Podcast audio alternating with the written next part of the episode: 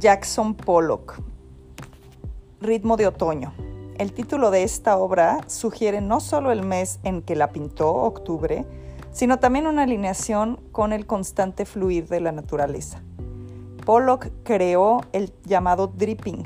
En lugar de utilizar caballete y pinceles, colocaba en el suelo el lienzo y sobre él dejaba gotear la pintura.